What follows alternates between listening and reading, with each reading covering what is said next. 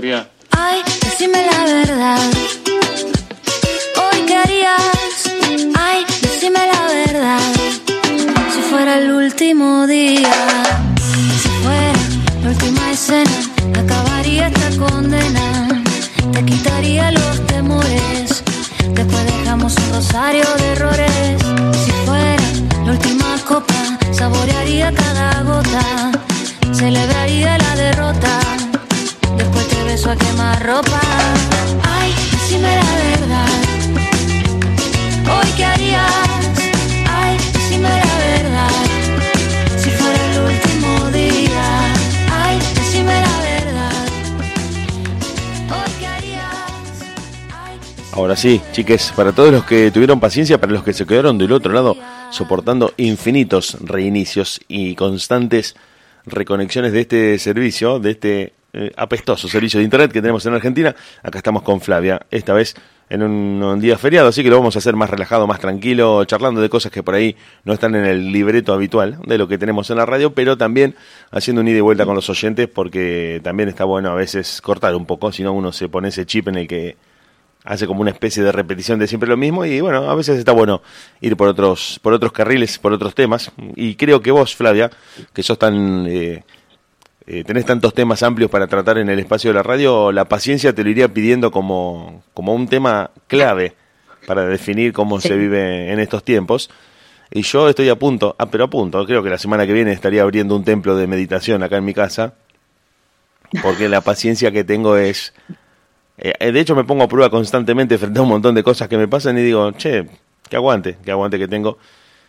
Respiro hondo, voy de nuevo, intento, espero, espero, porque la paciencia en realidad etimológicamente es saber sufrir, es convivir con el sufrimiento, convivir con el padecimiento. De- Paciencia y patología son de la misma familia de palabras. Yo casi me muero cuando me entero. De- del, del patos. El paciente es el que sufre. Y la paciencia viene por ese lado. Si vos sabés soportar lo que no te gusta en pos de un objetivo superior, como que después terminas dando la vuelta olímpica. Si uno se frustra Sí. y, toma una decisión arrebatada al principio y no espera, vos decís, "Eh, te la perdiste. Decís, qué sé yo, suponete, vamos al, al tema que, que concentra la atención de todo el mundo, que es el amor. Vos decís a alguien, no sé, ¿querés ser mi novia? Por ejemplo, muy ochentoso, si querés ser mi novia es una pregunta muy de los 80. Eh, no, Sí. no, no, no. Si te bancas 25, no. Y después en la, la vez número 26 te dice que sí, la paciencia te llevó al triunfo. En cambio, si vos al primer no te volvés, es como que te... medio duro aguantarse 25 rechazos, pero Sí. Igual, igual me, me parece, me- me- o sea, digamos, me- me- medio como triste el mensaje de la paciencia en ese sentido.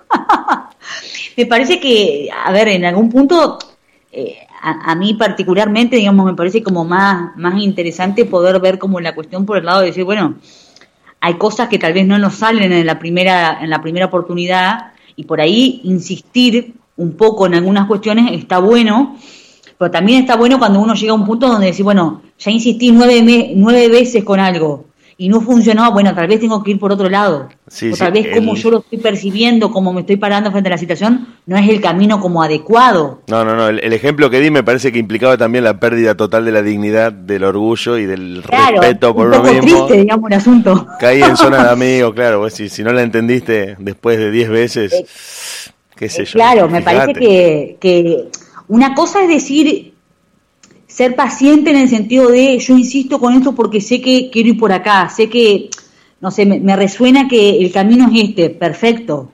Como tener constancia, o digamos, me parece que una cosa es ser paciente y otra cosa es ser constante con lo que uno quiere, ¿no? Eh, pero cuando la cosa no va, no va, no va, y uno se queda insistiendo, insistiendo, bueno, a ver, a ver, capaz que no va por ahí. No sé, digo. No, no, no, eh, totalmente. Y también me quedé pensando, digo, ¿cuándo dejas de ser paciente y pasás a ser testarudo? Eh, claro, ¿cuál es, ¿cuál es la diferencia? Porque te dicen, "Che, ¿no te diste cuenta que-" Es súper interesante. Me parece que es súper interesante esa, esa cuestión porque, digamos, una cosa es ser paciente, de decir, bueno, tal vez no se da la primera de cambio de lo que yo quiero, tengo que insistir un poco. Pero me parece que lo que nos tiene que guiar para decir, bueno, pero yo quiero, quiero ir por ahí, es qué te resuena a vos. Porque una cosa es cuando uno sabe cuando es solo un capricho. Vos decís, no, quiero, quiero, quiero, quiero, Y otra cosa cuando vos decís, bueno, no, yo siento, hay algo a mí internamente que me dice, es por acá, insistí. No, por ejemplo, no sé, por ejemplo, alguien que dice, me quiero dedicar a la música, y tal vez eh, grabó un, demo, no sé cómo se llamaría, un par de temas, y fue a un par de lugares, lo ofreció, le dijeron, no, esto es malísimo. Y, y esa persona dice, bueno, pues yo sé que yo me quiero dedicar a la música, bueno, insistir.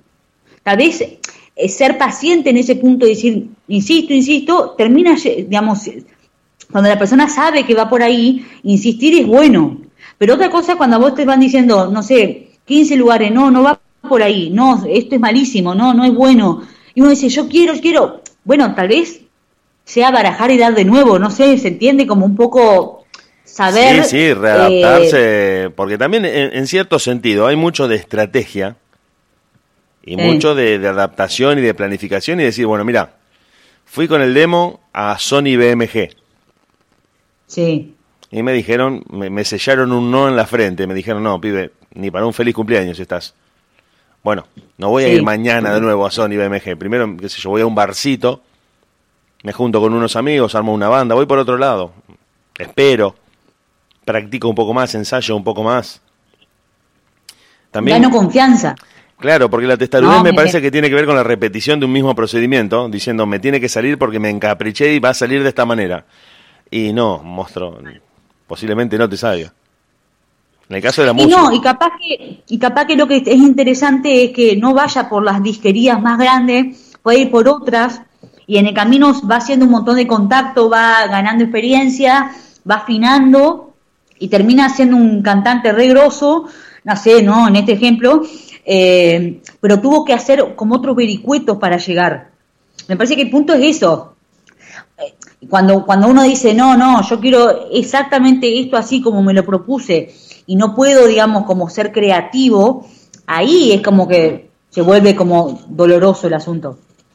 Sí, sí, por eso te digo, me, me quedo pensando en muchas cosas y, y cito el ejemplo de, eh, de la seducción o del juego de seducción entre dos personas donde uno quiere estar con, con el otro porque sí. es algo que, que, como que se cae la, de la mano de, del ejemplo y porque pienso, ya que estábamos hablando de la música, me acordé de una anécdota, de una anécdota que, que muchas veces te da a entender de que si bien uno trata de elaborar como una especie de principio o de ley que, que pudiera aplicarse a todos los casos, eh, cada situación es muy particular.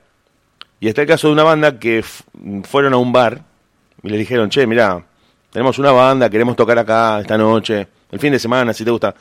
Eh, no, muchachos, eh, bandas desconocidas no traemos, le dijo el dueño. Fueron a la noche siguiente y le, le dijeron lo mismo. Mira, queremos tocar, somos cuatro amigos, tenemos ganas. No, no, no, la verdad que no, y además, por lo que escuché de ustedes, apestan. Entonces tenían el no garantizado. Hasta que después de varias noches, eh, el líder de la banda fue a hablar con el dueño del bar y le dijo, mira, queremos tocar esta noche. Si esta noche no nos das un, un, lugar, un espacio para tocar, te esperamos a la salida y te molemos a palos. Corta, así. Ajá. El tipo se asustó, viste, eran cuatro tipos contra él esperándolo a la salida, como se puso un poco nervioso y dijo, bueno, mejor me va a salir más barato darles un lugar, dejarlos tocar, con tal de que no me muelan a palos y me manden al hospital, porque el fin de semana tengo que abrir el bar de nuevo. Bueno, los dejó tocar. Los tipos la descosieron, tuvieron la mejor noche de su vida y empezaron ahí a hacerse famosos. Que es la historia del comienzo de la banda Oasis, que llegó a todo el mundo y que fueron mega famosos. Y no empezaron ni con un casting ni con un productor que se les, se les acercó, sino que un poco por testarudez, un poco por elegir una estrategia ya más violenta y más extorsiva, terminaron amenazando mm al dueño del bar. No digo que uno ande por la vida amenazando a la gente como diciendo, si no quieres estar conmigo, te, no sé, te rompo tu casa a piedrazo. No, no, no digo. Mm.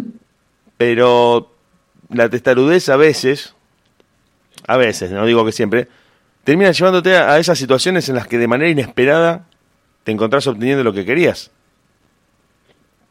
O te lo cito sí, en, el, en, el, caso de otra situación. Esa, esa, es muy brusca, pero era bien exagerada para mostrar que no, no se aplica sí. a veces a todos los casos. Igualmente, me parece que la cuestión de la, de, de la seducción, en esto de insistir, insistir, insistir, aunque el otro día que no, eh, bueno, ya eh, se puede volver un cariz ahí un tanto complejo que no sé si está tan bueno.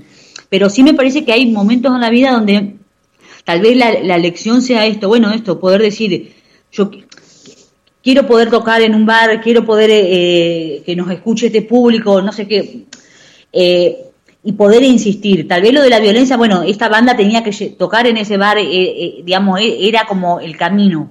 Pero por ahí el tema es, me parece, como uno, digamos, intentar como estar como presente, de decir, bueno, a ver, ¿qué me pasa a mí con esto? ¿Por qué quiero por este camino y no por otro? Y tal, tal vez es porque quiero hacer esto, bueno, insistir. Pero me parece que el punto es cuando nos damos cuenta que somos, digamos, esto, testarudo, de decir quiero, quiero, quiero, aunque no se dé, eh, cuando te empieza a generar también como malestar, me parece que ahí está eh, como el, lo que te va a hacer como empezar a decir, che, capaz que esto no está tan bueno, si tengo que insistir tanto y encima tengo que poner en juego la violencia, tal vez no es por acá. Tal vez puedo ir cinco cuadras más adelante y hay otro bar y nos van a atender de re buena onda ¿Me entendés? sí, sí, sí. Yo también te cito el, eh. ejemplo de, del juego de la seducción o del amor, porque muchas veces una persona se encapricha con alguien, se lo pone como desafío, vos, vos me tenés que dar bola. Te voy a perseguir, bueno, si te gusta el fútbol, te voy a hablar de fútbol. Si te gusta la música, voy a ir a los mismos bares donde vos vas a escuchar música. Y esa persona le dice sistemáticamente que no. Y a veces se transforma en una especie de desafío personal o de capricho, de decir, bueno, yo tengo que lograr que vos me digas que sí. Bueno, vos sabés que esto me parece súper interesante porque acá hay como todo un tema, ¿no? De cuando se vuelve un desafío que el otro quiera estar con vos. O sea, a ver, hay gente que... Deja de involucrar la cuestión afectiva o la cuestión de atracción y ya empieza a ser una cuestión de competencia con uno mismo. Sí, pero a ver, porque hay gente que la manera como de manejarse en la cuestión de la seducción es esto, buscar seducir al otro, ¿no? Como yo voy a lograr que esta persona se interese por mí. Y hay otras personas que son las que son las seducidas, ¿no? Que no, no, no, no, no. A ver, una cosa es decir, vos empezás a, a charlar con alguien, bueno, buscar seducir, eso, pero cuando la cosa ya está dada, ¿no? Cuando empezó ya el contacto. Pero hay personas que se ponen como el objetivo de decir, bueno, yo quiero seducir a esta persona, lo voy a lograr. Y me parece que el punto es como poder ver, eh, no, me quedo pensando un poco en lo que estuvimos hablando, me parece que fue la charla anterior, donde eh, esta cosa como de buscar que el otro haga algo que yo quiero hacer, que yo quiero, ¿no? Eh, que hablábamos un poco de esto de yo quiero que ir el domingo a la casa de mi viejo y el otro no quiere. Bueno, como algo de eso, ¿no? Y la pregunta que a mí me aparece con respecto a eso es, ¿qué, qué, qué nos parece que pasa? ¿No? O sea, porque una cosa es decir, bueno, yo quiero que esta persona me dé bola y, empiezo a hacer como un trabajo, digamos, no sé, pero ya si tengo que empezar a decirle, ay, me gusta la música que vos escuchás, cuando en realidad no es verdad, o voy a los mismos bares que vas vos, pero a mí en realidad me gusta otro tipo de música, o, o no me gusta directamente ir a un bar, bueno, ¿qué estoy haciendo? O sea, si tengo que empezar a mentir y utilizar toda una estrategia para que supuestamente el otro me dé bola, ¿qué me pasa? O sea, como que no me puedo mostrar honesto. Creo que no soy suficiente como soy. Te empezás a, mimetizar con el entorno de la otra persona para que la persona te pueda identificar como algo que le importa. Y vos dejás de ser auténtico y de hacer lo que realmente te gusta y ponerse en juego ya, como te decía, la dignidad, el orgullo, el amor propio. El amor propio, pero aparte también es poca confianza en cómo es uno. Porque en realidad si yo me tengo que camuflar y, y ser otra persona de la que soy, es porque creo que como soy no, no estoy bien. Y sí, bueno, es que creo que la inseguridad de cada uno es, es, el tema clave en el juego de la seducción. Y en el hecho de pensar si le gustás o no a la otra, la inseguridad y la falta de confianza en uno mismo es... Y la autoestima también. A veces uno dice, no, es porque yo no, soy tan buena persona, no soy tan lindo, no soy tan linda, eh, capaz que no estoy a su altura. Empezás con todas esas cuestiones, cuestiones donde vos te bajás la, estima a vos mismo. No, pero pará, si, me vas a querer, quereme como soy, con esto que tengo, que tengo un montón de cosas buenas, tengo un montón de cosas malas. Claro, pero, pero, ahí está lo interesante que para que yo pueda, digamos, reconocer, bueno, si vos me querés, quereme como soy, yo me tengo que querer primero. Porque en realidad, si yo siento que tengo que camuflarme con el otro, porque no, no estoy seguro de cómo soy o porque siento que podría ser mejor o, porque como el estilo del otro me gusta más y me adapto, ¿cómo voy a pretender que el otro me quiera como soy si yo no le estoy mostrando lo que soy realmente? Eh, o sea, no, me estoy mostrando honestamente. Que de hecho también, Flavia, es, es una especie de, olla a presión. Totalmente. Porque vos decís, Claro. bueno, me, me hago, me hago el rockero porque a esta chica le gusta el rock. Pero yo en realidad me gustan los guaguancó, a mí. Yo soy fanático de los guaguancó, Claro. de los iracundos. Y te haces el rockero, le aguantás uno, dos meses y ella te dice, vos sabés que salió el último de Metallica, ¿querés que lo escuchemos? Dale, dale, y por dentro así como me gustaría escuchar los guaguancó, pero dale, dale, pone, pone, pone Metallica, pone un poco. Y estás ahí dos meses, tres meses, y cuando ya la confianza cruzó cierta línea, y cuando hay un contexto de, de- de libertad para decir ciertas cosas, decir, mira, a mí la verdad que el rock me tiene harto, podrido, no lo aguanto más. Me voy a escuchar Cuarteto Cordobés, que es la música que a mí realmente me hace bailar, la que me pone feliz, y ya hasta acá llegué. Porque Bueno, pero que- ahí también puede pasar que eso tenga un efecto contraproducente. Porque en realidad también vos decís, bueno, pero entonces ¿qué me estuviste mintiendo todo este tiempo? ¿No es verdad lo que me dijiste? ¿Se entiende? Sí, sí, sí. O sea, me parece que también, o sea, en esto estamos hablando de una tontera que en realidad qué tipo de música te gusta, que tal vez no es tan como profundo. Pero en realidad ese mismo tipo de estrategia hay gente que lo hace con un montón de asuntos, un montón de sí, temas. cosas mucho más complejas. más- mucho más, más complejas. complejo. eh, Claro que sí. Sí, sí, sí. Entonces está bueno como revisar esto, ¿no? I- ir viendo, bueno, a ver, cómo me presento ante los otros y, y- y me parece que es esto, el reconocer mis propias características y, y poder ser como claro en ese punto, bueno, a mí me gusta esto, me manejo de esta manera, pero eso se trata de la valoración propia, me parece. Y, y ahora lo que iba, lo que quería como enganchar un poquito es, con esto que hablábamos la, la otra vez, de eh, cuando le queremos como exigir al otro, eh, hagamos esto, y el otro se siente como de alguna manera coaccionado, lo que me quedaba pensando de esto me parece que es como súper interesante, es como poder ver, bueno, ¿qué busco yo? Eh, Como queriendo que el otro haga algo, si me parece que la otra persona no la está pasando bien. Es como tipo, vamos a comer un asado a lo de mis viejos el domingo, y el otro no tiene ganas de estar ahí pero yo tengo ganas que él vaya conmigo, bueno, poder ver- decir, una vez, bueno, dale, ha- haceme el aguante, vamos, bueno, pero si queda como estatuido y yo sé y siento que el otro no está con ganas, ¿de qué me sirve a mí? ¿Qué gano haciendo eso?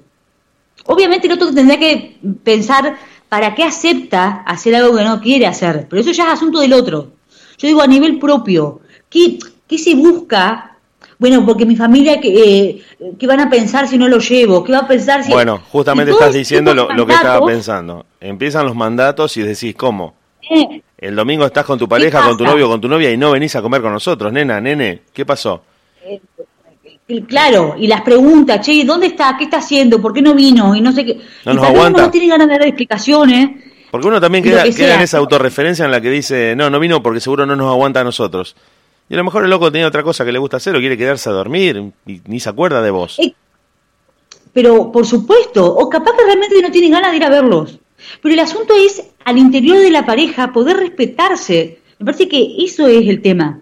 Poder respetarse el límite de decir, no, hoy no tengo ganas. Y está bien, eso no significa que no te quiere.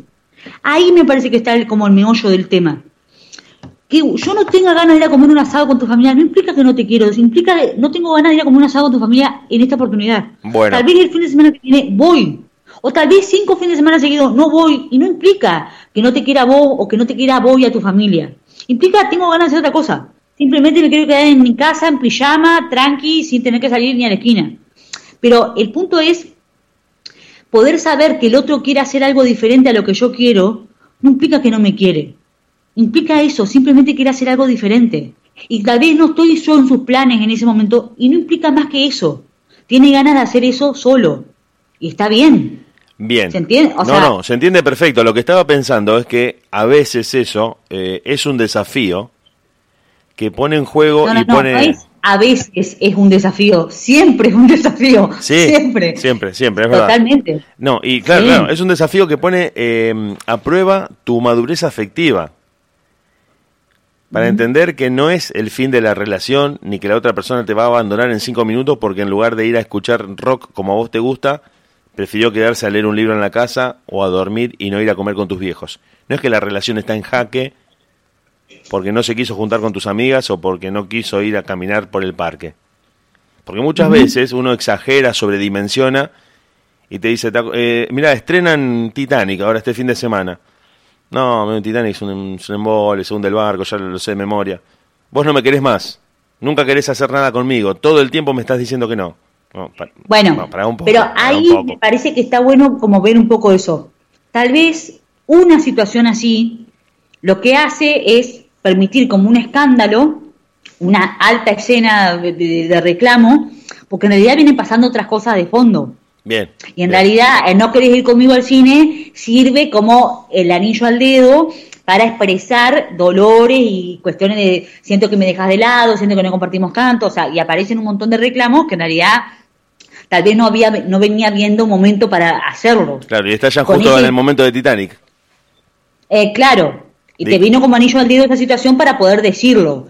Pero me parece que lo importante es, tal vez esa, ese tipo de, de cuestiones, bueno, obviamente están buenas poder ir hablándolas, qué siente uno, qué siente el otro, qué, pasa, si se quiere seguir estando juntos o no.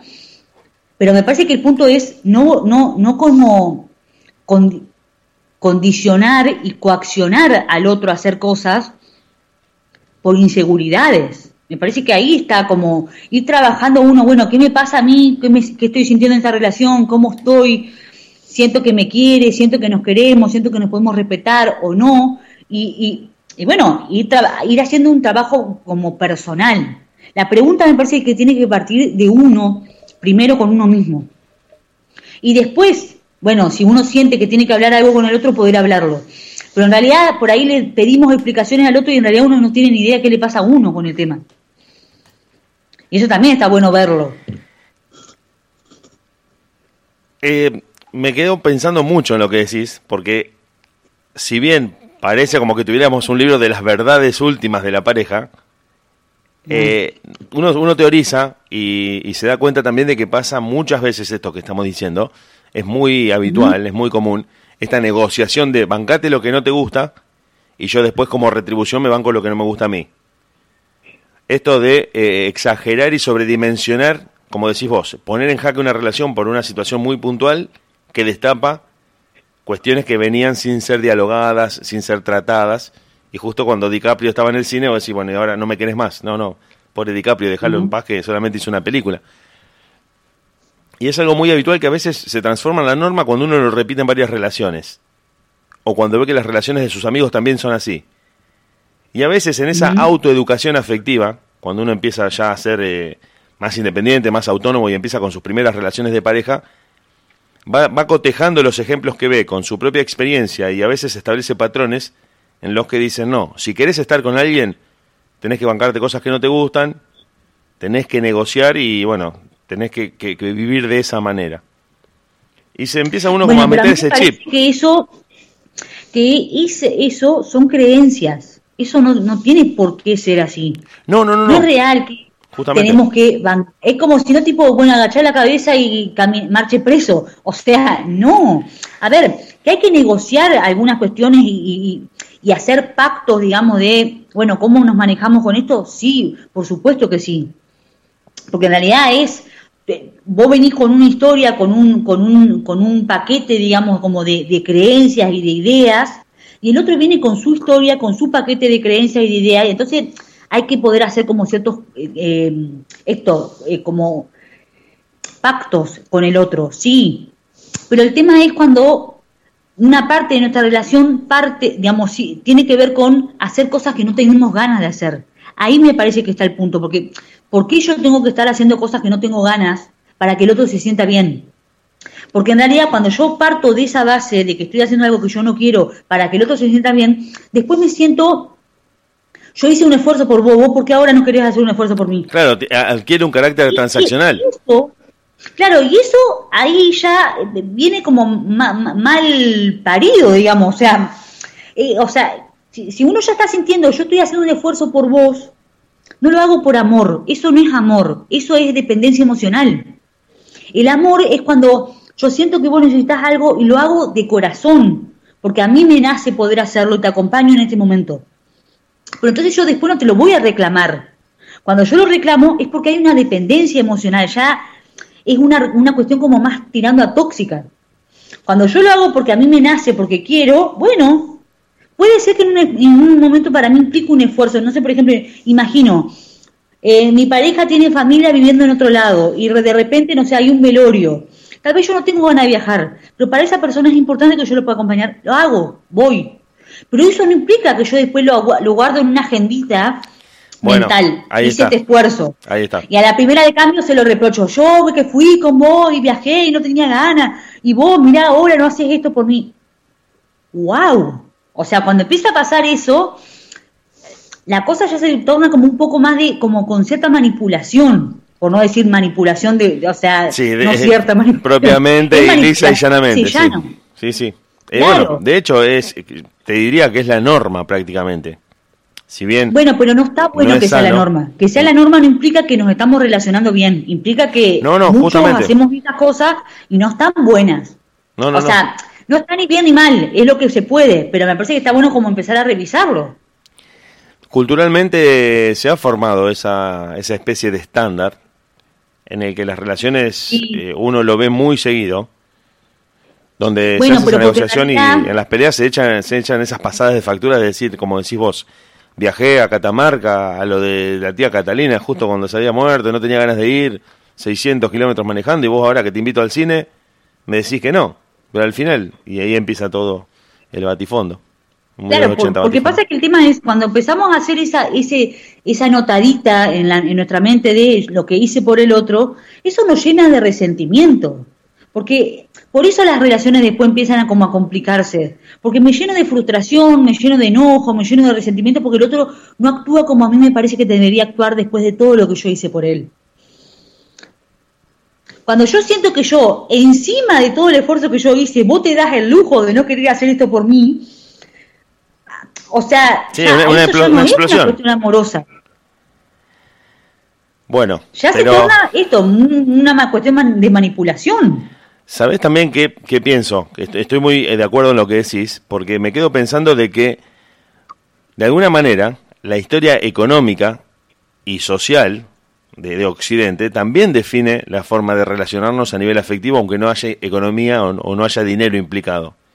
Uno también termina eh, reduciendo a la acumulación y a la transacción la forma de relacionarse con los amigos, con, las con las personas de, con las que quiere estar en pareja y termina pensando que todo tiene que ser por partida doble. O sea, yo te di 10, me tenés que devolver 10. Porque si no me siento estafado emocionalmente. Fui al velorio de la tía Catalina, vos tenés que venir a una, a una situación también de, de mucha importancia en mi vida para que sea igualitario, para que sea equitativo. Entonces lo entendemos de esa manera también, como cuando, como cuando estás haciendo un negocio. Yo no te voy a cambiar un auto por una patineta. Tiene que ser un auto por una chata, un auto por, no sé, por un departamento, como que tiene que valer lo mismo. Y esa, esa forma de concebir económicamente el mundo, que tenemos por lo menos en Occidente, la trasladamos a las emociones, a las relaciones y a la parte afectiva. Totalmente. El tema es que me parece que totalmente que tiene que ver con la cuestión económica. Lo que me parece que está bueno como poder ver es qué me pasa a mí con esto, ¿no? O sea, volver siempre a uno. Porque si nos quedamos siempre en qué le pasa al otro, bueno, nos podemos hacer análisis. Cuando uno vuelve a uno, decir, bueno, a ver, por ejemplo, vayamos a un ejemplo de una relación de amistad para no hablar siempre de la pareja. Hay una persona que yo siento que me llama cuando necesita algo, una, un amigo una amiga. Yo siempre siento de alguna manera que me llama, que me dice, ay, vamos a hacer tal cosa juntos, vamos a hacer tal cosa juntos, cuando necesita algo. ¿No? Entonces después cuando yo le invito para hacer algo, me dice, no, no puedo. Entonces yo me quedo con la sensación de, che, bueno, pero yo siempre estoy cuando me llama. ¿Por qué ella no- o él no está cuando yo lo llamo? Ahí la pregunta empieza a ser, bueno, yo me siento de esa manera como, eh, eh, como víctima de la situación. El otro me llama cuando quiere, me usa, esta frase de me usa, me siento usado, me siento usada. Bueno, la pregunta es, ¿qué te pasa a vos que el otro que siempre te llama, vos estás? Porque ahí me parece que el trasfondo es, has estado en algún momento que no tenías ganas de estar. Y como el otro te llamó y vos querés ser bueno y querés ser reconocido y querés ser querido, siempre decís sí, cuando tal vez querías decir que no. ¿Se entiende? Está más que claro y creo que también es algo que pasa muy, muy seguido. eh, y en el plano de, de las relaciones eh, interpersonales de pareja, relaciones amorosas, inclusive más seguido, de decir, che, bueno, mira, me cancelaron mis amigos, me fallaron todos. ¿Estás en tu casa? ¿Pasa un rato? Eh, Me tiras el mensaje cinco minutos antes de pasar por mi casa y como que me dan ganas de mandarte un poco a pasear. Pero no te mando a pasear, acepto. Claro, venís a mi casa, estamos juntos un rato. Y yo me quedé con la sensación de, claro, como te a tus amigos, pasa por mí. Cuando, entonces, ahí eso se empieza a juntar como tipo, como si uno dijera un poquito de enojo. A la otra semana pasa no sé qué bolazo, otro poquito de enojo. Y así, y se llena de, la relación se empieza a llenar como de frustración. Entonces después pasa la escena de Titanic, que en realidad es una tontera, pero yo largo una catarata de enojos que por X razón no la fui largando a cada momento. ¿Se entiende? Entonces, eh, después por una situación tonta, se termina trayendo como un montón de malestar porque no somos claros con lo que estamos haciendo. Porque, porque me parece que de fondo está esto, queremos ser aceptados, queremos ser reconocidos, queremos ser queridos y nos adaptamos. Y ese adaptarse siempre implica un esfuerzo. Cuando implica un esfuerzo, después quiero algo a cambio. Sí, sí, por eso hablaba de la concepción económica y de retributiva de decir, bueno, si yo hice este esfuerzo, ¿qué, me gané? ¿Cuál es mi, compensación?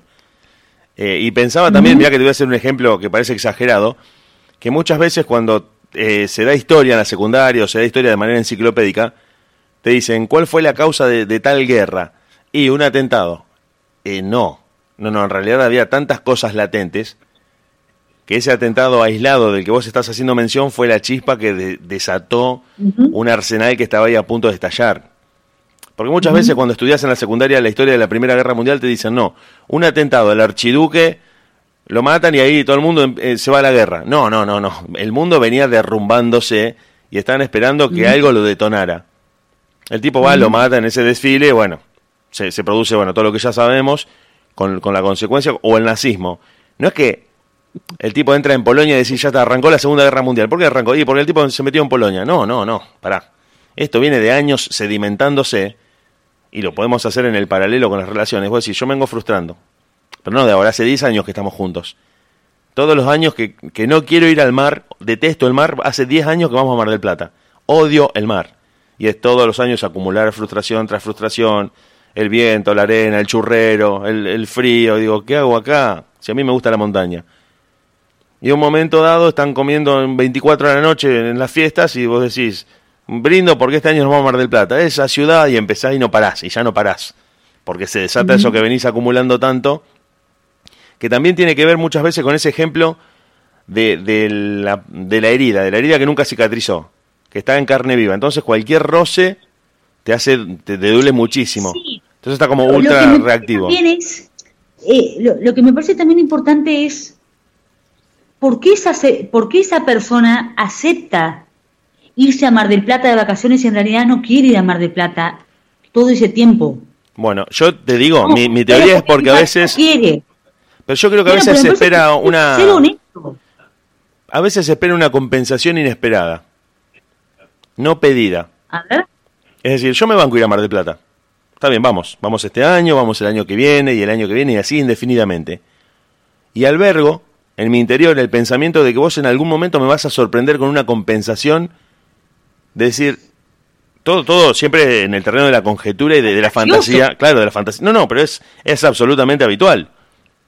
Claro. En el sentido de que vos un día me vas a sorprender y, me vas a decir, bueno, por haberme acompañado siempre, que vos te, te, hago el reconocimiento de que siempre me acompañás a Mar del Plata, eh, te invito a, ir a otro lado o te regalo esto o, o no sé, o, llevamos a tu mamá de viaje con nosotros, te hago una compensación terrible de manera inesperada, sorpresiva, vos decís, ah, bueno, mis esfuerzos, tanto aguantar Mar del Plata, terminaron rindiendo. Entonces uno empieza a pensar eso, porque en el terreno de la fantasía siempre idealizamos situaciones claro, y, reacciones de las personas. En realidad, eh, en realidad, me parece que eso sería como una resolución tipo mágica, ¿no? o sea, es como haber caído del cielo, ay, de repente reconoció todo mi esfuerzo. Y, yo te digo, puede ser que el 99% de las veces no pase eso así. O sea, no va a pasar eso. Lo que está bueno es como poder empezar a preguntarse y decir, bueno, a ver, ¿para qué yo hago esto? ¿Qué, qué, logro? Digamos, ¿no? Porque después también esa persona que hace ese esfuerzo, entre 25 comillas, ¿no? De irse a Mar del Plata y no quiere ir a Mar del Plata, después lo, le pasa factura. Ah, claro, yo, mirá todo lo que yo hago por vos, vamos a ese lugar que a mí no me gusta, qué sé yo, qué sé cuánto, nos endeudamos, después tenemos que estar pagando la tarjeta y no sé qué, qué sé yo, qué sé cuánto. Y vos mirá ahora esto. Porque en realidad también pasa eso, después se echan en cara las cosas y se arma como una cosa ahí, una dinámica de la pareja, pero me parece que la pregunta es, ¿de qué valen hacer esos esfuerzos? Y si una, un vínculo en el que uno quiere estar implica esos esfuerzos. A ver, obviamente una relación de pareja, de convivencia, tal vez con hijos, eh, implica ceder. Sí, por supuesto que hay que ceder. Pero el tema es en qué cosas yo cedo y en qué cosas digo, no, yo en esto no quiero ceder. ¿No? A mí me parece que aparece como la lista de en qué cosas yo no voy a dar espacio a ceder. E, en estas sí puedo, pero estas otras no. Si yo doy lugar a ceder en esas que no quiero ceder, después me frustro. Y la frustración sostenida en el tiempo trae muchos dolores también. Sí, sí, por eso pensaba, es una sedimentación que se va acumulando y que vos podés por ahí lidiar una vez si es algo aislado. Pero si se transforma en algo cíclico, en lo que vos ya sabés que ya la empezás a pasar mal mentalmente antes de que se produzca la situación, como diciendo, bueno, mira que a fin de año lo pasamos en lo de mis viejos. Y vos ya hace tres meses que te venís sintiendo mal porque sabés que eso se decidió. Unilateralmente. Unilateralmente, vos lo aceptaste, como decís, te predisponés a pasarla mal y empezás a sufrir en, en septiembre hasta la noche del 24, en la que decís, ¿qué hago acá? ¿Para qué vine? El año que viene voy a hacer otra cosa, que se enojen, bueno. Y ya venís cargando toda esa frustración, como decís vos, también porque me parece que pasan dos cosas. Una es la, poca tendencia al diálogo que uno puede tener a veces, en la que por miedo a, consecuencias no deseadas no manifiesta lo que le pasa. Por esto que te decía de que muchas veces se piensa, no, me, va a dejar o, se va a armar una terrible pelea si yo digo lo que quiero, lo que pienso o cómo me siento. Prefiero ir a Mar del Plata, no me gusta Mar del Plata, prefiero ir y que esté todo bien y no quiero peleas a decir, no, mira, yo me quiero ir de mochilero a la montaña, quiero, quiero caminar por la cordillera de los Andes, nada que ver. ¿Te molesta? Y sí, yo quería ir a Mar del Plata. Bueno, vamos a sentarnos a ver qué es lo que a, a los dos nos gustaría para hacer juntos, ya que estamos juntos, un detalle nada menor. No vayamos a la montaña porque vos la detestás y no querés caminar por la cordillera, ni vayamos al mar que yo detesto el churrero. ¿Qué podemos hacer en común? Donde lo importante sea el vínculo que nosotros construimos en esa experiencia y no tanto el lugar, que es algo externo. Porque muchas veces pasa también, hablando de obviedades, que si vos querés estar con alguien, con una persona, o, ambos quieren estar juntos, lo demás pasa a ser un detalle, un complemento. Por en realidad yo disfruto del momento que tengo con vos. También, también, tal vez puede ser importante que alguna vez esa persona vaya a la montaña y el otro vaya a Mar del Plata con otra gente que no sea la pareja. También, también. también puede, me parece que el punto es intentar como ser creativos también de, bueno, ¿qué, qué, ¿cómo se le busca la vuelta a la cosa? Porque en realidad me parece que el punto es, ¿por qué te implica tanto esfuerzo estar con el otro? Me parece que esa es la pregunta. ¿Por qué nos implica tanto esfuerzo? Si, si, si, si, es tan trabajoso, ¿qué pasa? ¿Por qué tanto, tanto trabajo? El trabajo en relación a esto, tengo que esforzarme, tengo que poner de mí para... Sí, sí, es una demanda de energía descomunal en muchos casos. que, claro, o sea, entonces poder empezar a revisarlo y decir, bueno, a ver, qué, ¿cómo me siento con esto? ¿Qué me pasa? Pero serse honesto. Me parece que el punto es tratar de no mentirnos a nosotros mismos. Después vemos que, que, que me siento en condiciones de poder decirle realmente al otro, pero primeramente uno poder preguntarse, ¿qué me pasa a mí? ¿no? Y obviamente no hay recetas, no hay un, la pareja tiene que ser, no, cada uno, son, cada relación es un mundo y las personas implicadas son las que saben eh, cómo se siente y qué les pasa y, es perfecto. Pero me parece que está bueno eso, no, no, no mentirnos, digamos, no mentirse uno con, con respecto a esto, que, en qué cosas quiere ceder y en qué cosas no, me parece. Sí, sí, sí, estaba pensando también que a veces estamos atrapados en la lógica en la que estamos implicados como sociedad, en la que uno debe sostener en los hechos lo que dice desde el discurso. y que nosotros nos sentimos decepcionados cuando no se cumple lo que se nos dijo. Vuelvo a Titanic. Vos me decís, hace tres meses me venís diciendo que vamos a ir a ver Titanic. Mira que vamos a ir a ver la película, bueno, dale, yo me organizo, ya sé que la estrenan, sacamos las entradas anticipadas tres meses porque no nos queremos quedar afuera de la función. Perfecto. El mismo día de la función, en el que me, hace tres meses que me venís machacando la cabeza, me decís, eh, cualquiera de los dos, no, vos sabés que no tengo ganas de ir, me, me dio un poco de frío, estoy medio cansado o cansada.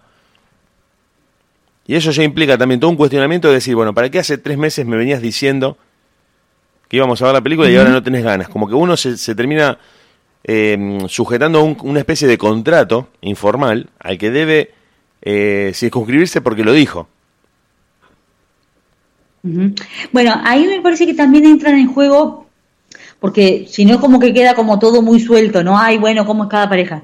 Obviamente que también cada uno tenemos los modelos que tenemos de nuestras familias, ¿no? Tenemos herencias, digamos, emocionales, De, dinámicas eh, eh, familiares, y tenemos los modelos internalizados de nuestros padres, de los abuelos, digamos, tenemos esa como información inconsciente de las generaciones anteriores y cómo se daban esas dinámicas, cómo se sentía la mujer, cómo se sentía el hombre, cómo se sentían en la dinámica que se armaba en relación al dinero, en relación a las vacaciones, en relación a, quién se ocupa de los hijos, eh, si hay hijos, si no hay hijos, todas esas cuestiones. Nosotros venimos con esa herencia también, eh, como heredamos el color de pelo y el color de la piel, heredamos las dinámicas, eh, las dinámicas respecto de las relaciones. Entonces, me parece que hay, hay cosas que tal vez a uno le pasan y uno no sabe bien por qué reacciona de determinada manera y está bueno como poder empezar a registrar, bueno, no sé por qué yo cuando tenemos una discusión siempre reacciono mal o cuando el otro me dice algo, eh, enseguida reacciono y me siento como que me, quiere reclamar. Y en realidad el otro estaba buscando charlar de algo y uno no puede, no soporta la situación de sentirse como eh, puesto en duda o puesto en jaque, digamos, de alguna manera, y enseguida saltás y, no, bueno, y azotás puertas y chau, chau, y, y no puedo soportar la escena de hablar sobre algo.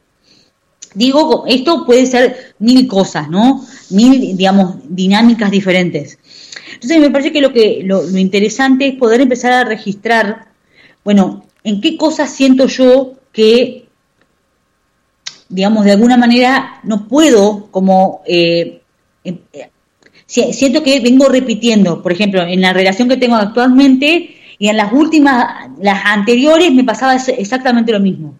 Si yo siento que vengo repitiendo cierta lógica de cómo me manejo, bueno, ahí eh, como, a ver, eh, como mirarlo. Hay una luz de alarma ahí que te está diciendo, claro, volver sobre vos mismo. Que, claro, que uno pueda registrar y decir, ah, mira, en la otra relación me pasaba lo mismo cuando esta persona venía y me decía algo, yo saltaba como, no, bueno, pero ¿por qué? Y, rápidamente como toda una escena y no, soportaba poner, hablar sobre algo que era doloroso, que algo que era difícil.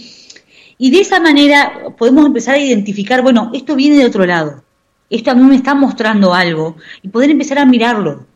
Porque en realidad si no te da todo como consciente y todo, ay bueno, a cada momento, no, tenemos muchas cosas que eh, las traemos, digamos, como herencias. Entonces está bueno también saber que hay toda una parte inconsciente que uno no se da cuenta que nos, que nos maneja, digamos, eh, realmente. Sí, sí, porque uno viene con ese chip, justamente, o, mejor dicho, usando la palabra chip en el sentido de piloto automático, de, registro inconsciente, en el que vos no sos, eh, no, no, tenés presente por qué te manejás de esa manera y por qué tus comportamientos automáticos hacen que vos te relaciones con un determinado tipo de personas o que tus relaciones terminen casi siempre en el mismo lugar, estableciendo ese principio que te dicen eh, tus amigos o que vos mismo decís, yo los elijo, yo las elijo, siempre me pasa lo mismo, siempre me relaciono con el mismo tipo de persona.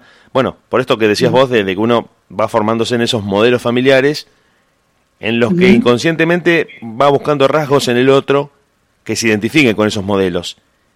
Y cuando la relación fracasa, decís otra vez. Y que, nos, y que nos permita desplegar esa dinámica.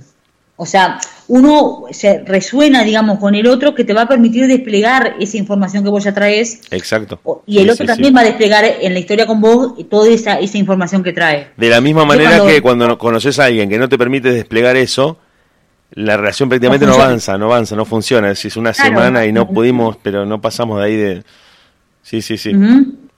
claro, no, funciona porque no se va, no, no se va a dar esa historia porque no, no, no se puede hacer ese despliegue. Pero el tema es que ese despliegue, el mío y el del otro, es inconsciente. Y salvo que uno venga haciendo un trabajo así personal y empezar a preguntarse y, ir registrando esas cosas, no nos damos cuenta. O caemos en, eh, en al otro. No, e, era medio bobo, era media boba, por eso no funcionó, ¿viste? No, no, era muy piola loco o la mina, ¿no? Como que uno tira ese, ese muerto ahí y le dice, no, no, era de él el problema. Por eso no, la cosa no funcionó, porque ¿viste? No, no era muy despierto, no era muy despierta y, bueno, al final no pudimos coincidir. Y a la inversa, cuando vos ves el reflejo brutal de esos modelos que vos decís de manera inconsciente, en otra persona, si no, me rompió la cabeza el flaco o la flaca. Es una cosa que hablamos cinco minutos y, y, no podía parar de pensar en ella. Porque empezás a hacer esa conexión donde, como decís vos, podés desplegar todo eso que traes, todos esos modelos, ese tipo de comportamientos, de, un montón de cuestiones automáticas imperceptibles para uno, que las relacionás como, no, no, no, tiene toda la onda la mina, o, o el loco, no, no sabe lo copado que es. Bueno, pero muchas veces hay otros resortes que te estaban ahí manipulando como una especie de titiritero, en los que vos crees que a veces es como una especie de enamoramiento y tampoco sin racionalizar tanto, puede pasar también, de, hecho pasa la cuestión de que uno eh, se relaciona con personas que le gustan. Eh, pero también está eso que decís vos que está buenísimo, de que los modelos que traemos y que nos permiten o no nos permiten desplegar un montón de conductas y un montón de comportamientos, hacen que nosotros podamos o no relacionarnos con un montón de personas. E, en amigos, en, socios, en... Que podamos relacionarnos en, una, en una relación como más larga, porque en realidad vos te puede gustar medio mundo.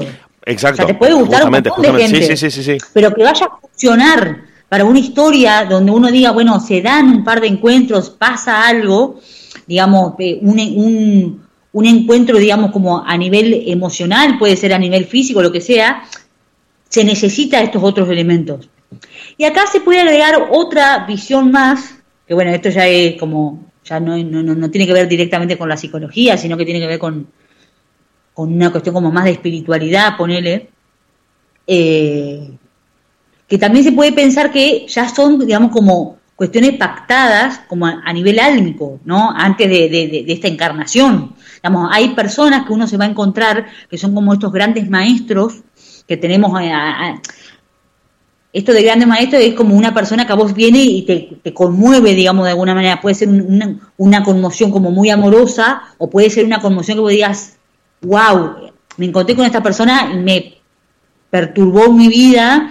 De repente mi vida empezó a ser horrorosa y hay situaciones de violencia, situaciones de maltrato, pero fue un maestro. Claro, no deja de ser un aprendizaje.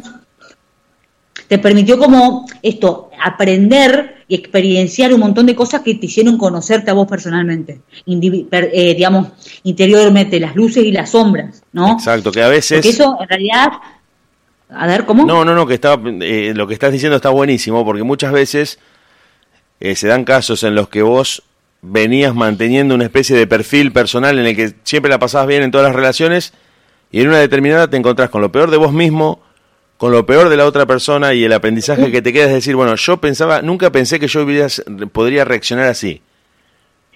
Yo nunca me imaginé que iba a decir estas cosas o que iba a hacer esto. Bueno, lo hiciste.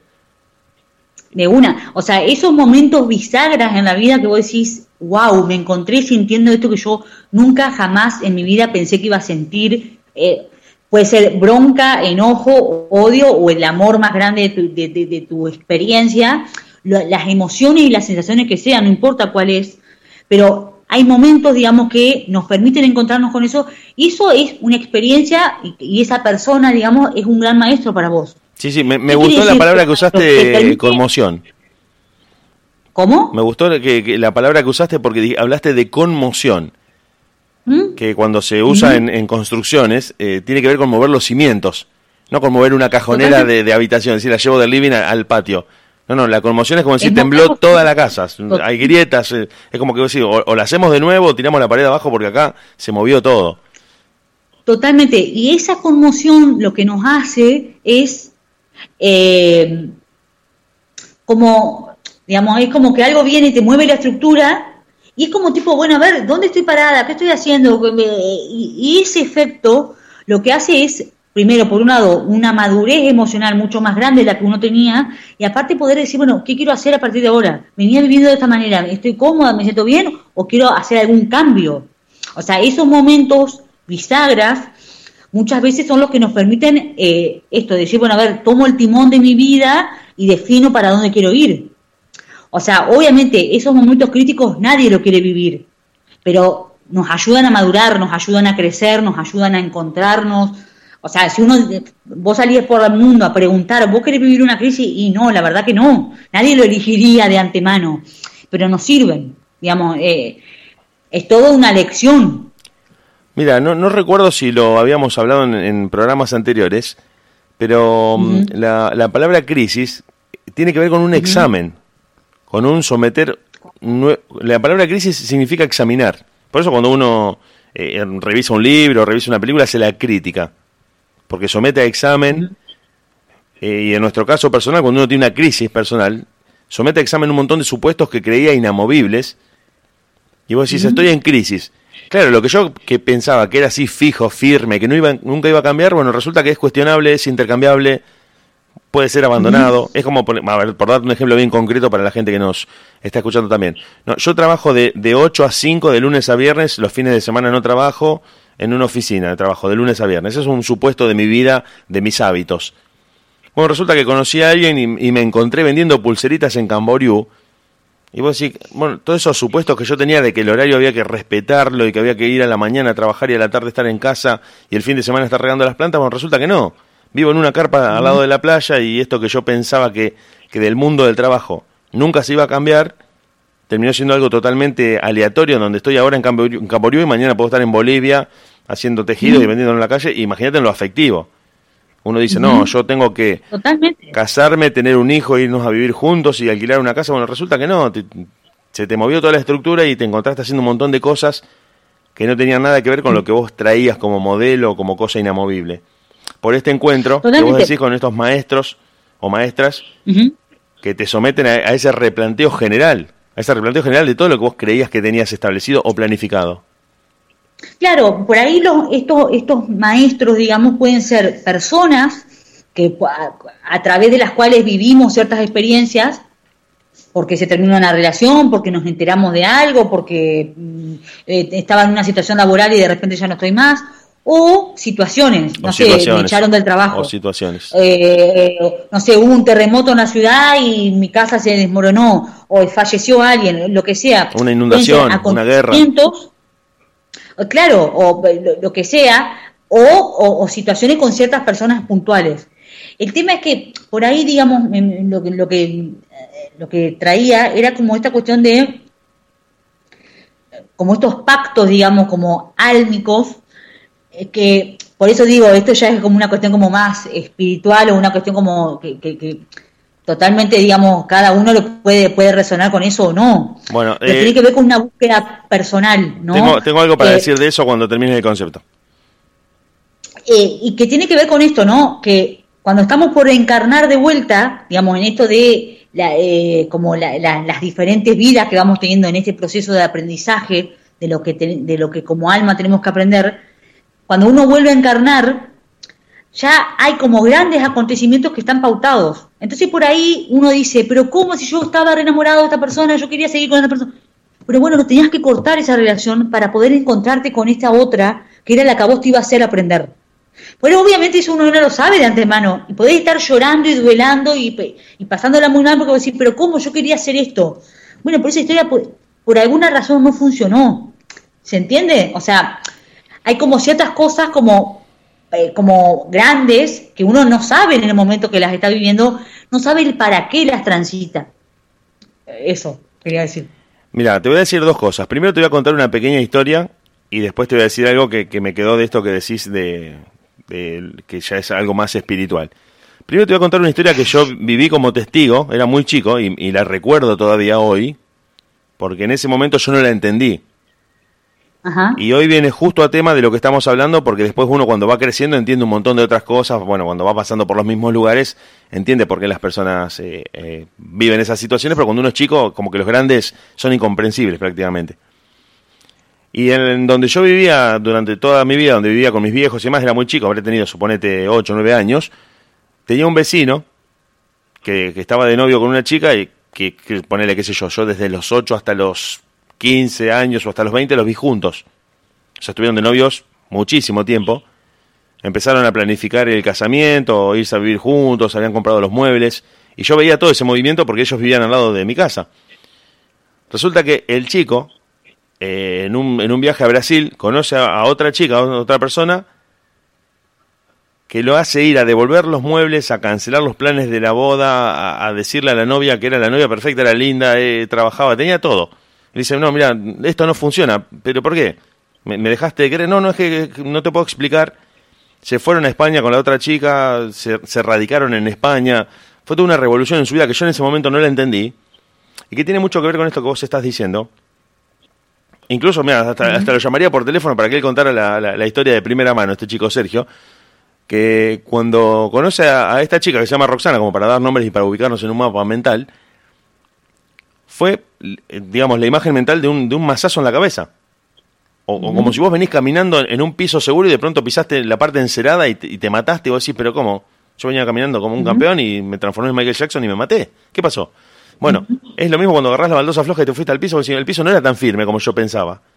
Bueno, lo mismo, yo tenía este supuesto de que nos casábamos, de que nos íbamos a vivir juntos, íbamos a vivir en esa casa, con estos muebles y este trabajo. El tipo se encontró eh, buscando trabajo en... porque trabajaba en una oficina acá en Rosario. Se encontró buscando trabajos aleatorios, eh, changas, en España, con una persona que había conocido hacía meses, después de un mundo planificado en el que todo estaba previsto, en el que todo estaba con una certeza total de decir, bueno, eh, hace 10 años que estamos juntos, vos trabajás de lo que hace siempre, trabajaste siempre, yo también, vamos a tener esta, esta, esta vida y todo está casi este, dicho de antemano. Bueno, resulta que conoció a esta persona, no, no, me acuerdo en qué circunstancias la conoció, esa historia me parece que no la tengo, los detalles, pero la cuestión que fue como un cataclismo en su vida, en el que, como vos decís, te venís caminando y te pegaron un empujón y te fuiste de bruces al piso y decís, me maté, ¿qué, qué pasó? Y bueno, cambió todo. Y empezó y bueno, hoy están juntos. Hoy están juntos, formaron una familia, digamos, nunca fueron y se transformaron en algo inseparable. O sea, viajaron a España, viajaron a Brasil, fue, estuvieron viviendo por todo el mundo. Y te digo, eh, estaría muy bueno hasta incluso escucharla de, parte de ellos porque mm, fue como un choque de planetas para ellos. Veían de relaciones más o menos similares y cuando se conocen en el medio, fue esto que decís vos fue una enseñanza o una situación en la que dijeron, bueno, pará, yo en realidad todo lo que parecía firme en mi vida, que era inamovible, bueno, no, en realidad no, parece que no. Claro, me parece que, se, mezclan como muchas cosas, ¿no? Como eh, esto, son como estas como creencias, bueno, esto ya es así, este trabajo, esta relación, bueno, la vida se encarga de decir, no, querida, a ver, no, no, no, papá, pum, una cachetadita y estás parado en otra realidad. Pero me parece que este agregado, digamos, de la, cuestión como de, la cuestión como kármica o, como pactos, digamos, pues, como eh, kármica o o dármica también. Porque siempre se habla del karma como lo malo y el dharma es lo bueno. A veces haces algo bueno y vuelve lo bueno. Que, pero que en realidad el karma es lo bueno y lo malo nosotros tenemos como solo una visión que es lo malo, pero en realidad eh, también son como las experiencias positivas. Es la parte lo que venimos a aprender y es lo que venimos a experimentar para trascender eso que tenemos que aprender. Las dos cosas. Pero bueno, hacemos como un recorte, eh, pero me parece como, no sé, son temas como para ir hablando, porque se puede hablar un montonazo de esto. Pero me parece que, que lo interesante es, digamos, como lema sería como no resistirse cuando hay cosas que tienen que cambiar, bueno, si nos resistimos, sufrimos.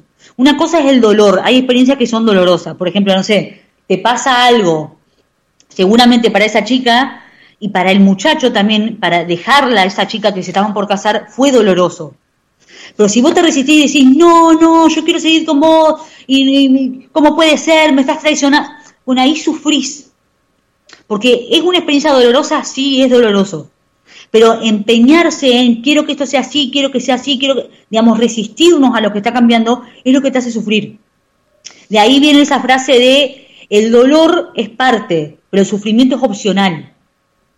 O sea, lo de opcional puede ser absolutamente entre 25 comillas, pero la idea es, si vos te resistís a lo que estás viviendo, con todo tu ser estás, digamos, te expones a sufrir.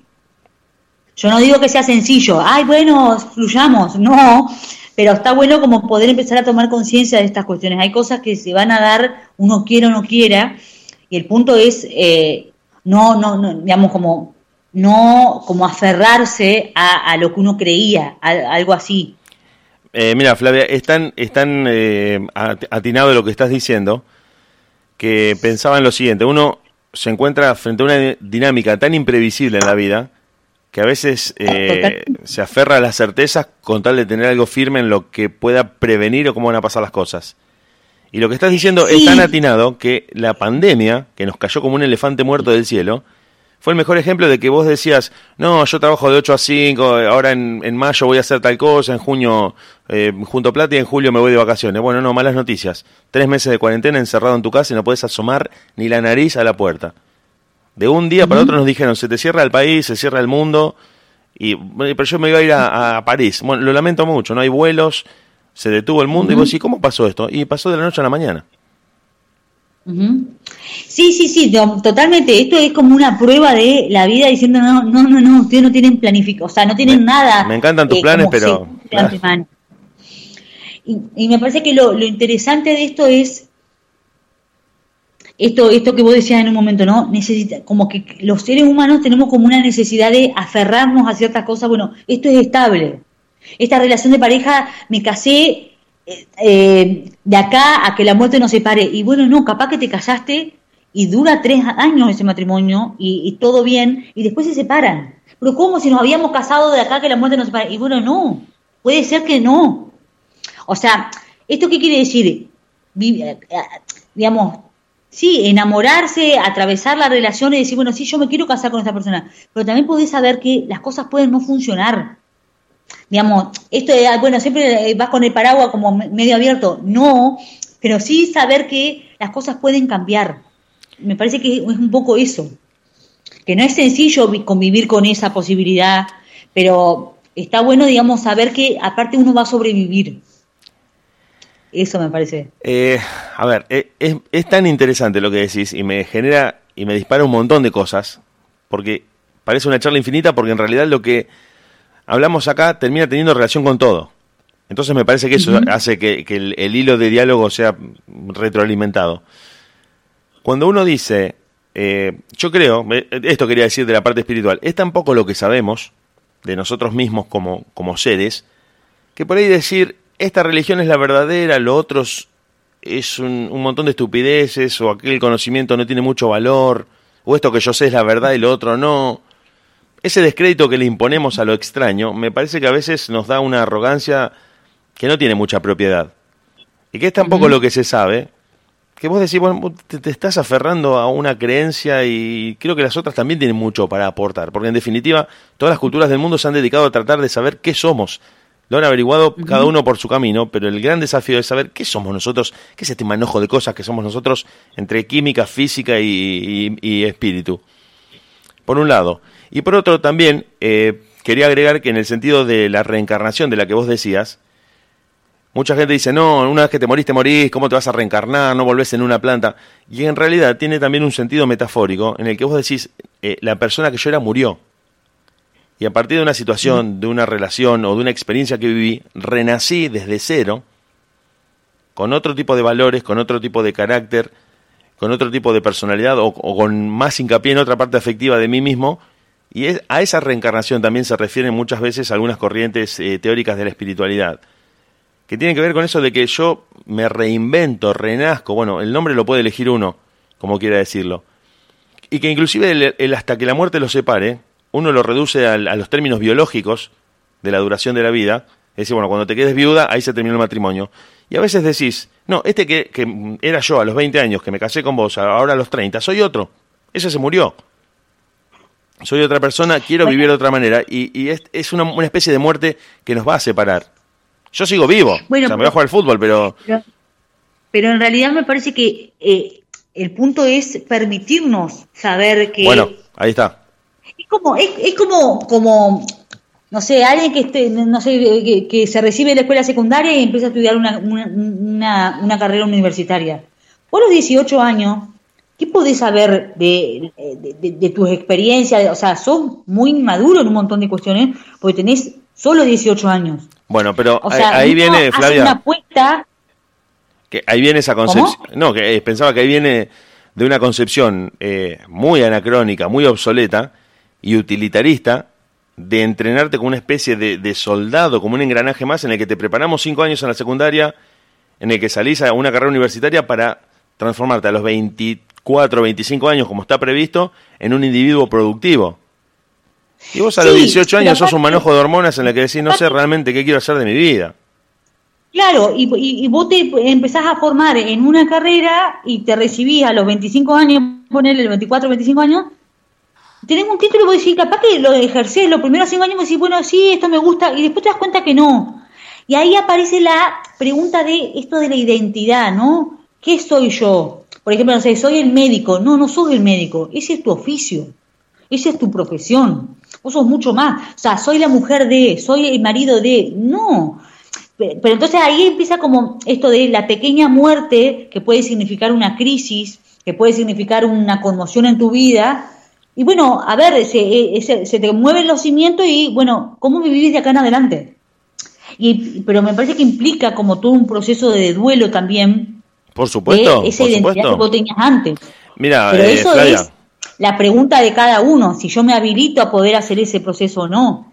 Justamente, de hecho, eh, hay muchos chicos, creo que es la gran historia de muchos chicos y muchas chicas, donde se sigue una carrera universitaria que ha sido legada por tradición familiar. Tu, tu abuelo es abogado, tu viejo es abogado, bueno, vos vas a derecho de cabeza. Y vos decís, lo mío es bellas artes. Pero en mi familia vos hablabas de una pintura, de un cuadro, y me decían que era una estupidez, que eso no, se morían de hambre. Bueno, pero a mí me hace feliz, que es, algo que siempre sale de la discusión. La felicidad nunca entra en siempre se habla de qué deja plata, qué va a ser un trabajo estable, qué te va a permitir progresar. Nadie te pregunta qué es lo que te hace feliz. A lo mejor vos querías pintar cuadros abstractos y en tu casa solamente se habla de derecho. Bueno, me metí a la facultad. Hay casos donde se estudia para que el padre no te siga eh, hostigando con que cuando te vas a recibir de abogado. Una vez que te recibís, le, regalás el diploma y le decís, bueno, ahí te dejé contento, me voy a estudiar Bellas Artes, o me dedico a pintar cuadros, o, o me dedico a tocar la guitarra, porque yo el derecho lo detesto. Y muchas veces se cumple con el mandato y con eso que decís vos de que uno no sabe lo que quiere hacer a los 18 años. A veces no lo sabe a los 40, no lo sabe a los 50. Imagínate a los 18. Claro. O sea, estás en crisis constantes, sobre todo en un, en un mundo en el que estamos sujetos a, cambios tan rápidos y tan inmediatos, en los que siempre hay que estar adaptándose. Imagínate si a los 18 vas a tener claro qué querés hacer de tu vida y en qué términos lo querés hacer. Entonces... a ver, por ahí hay gente que lo tiene re claro y que lo sabe y bueno, pero hay mucha otra gente que no, que no lo sabe. Claro, eh, entender que no es un momento en el que todos lo vamos a tener claro, hay que entender que no va a pasar eso a, todos a la misma edad. No, y, no, no, claro, ni, a la misma edad, ni hay gente que nunca, o sea, claro, que siempre está como en una pregunta de qué quiero, qué me gusta, porque, digamos, eso sí es algo como que muy homogéneo. Estamos tan desconectados de lo que queremos que no tenemos ni idea de qué queremos y qué no queremos. O sea, entonces todo un trabajo, esto de conectarse con qué le pasa a uno, y esto de no mentirnos, de, de, de, darle lugar a, bueno, pero honestamente, ¿qué me pasa a mí con esto?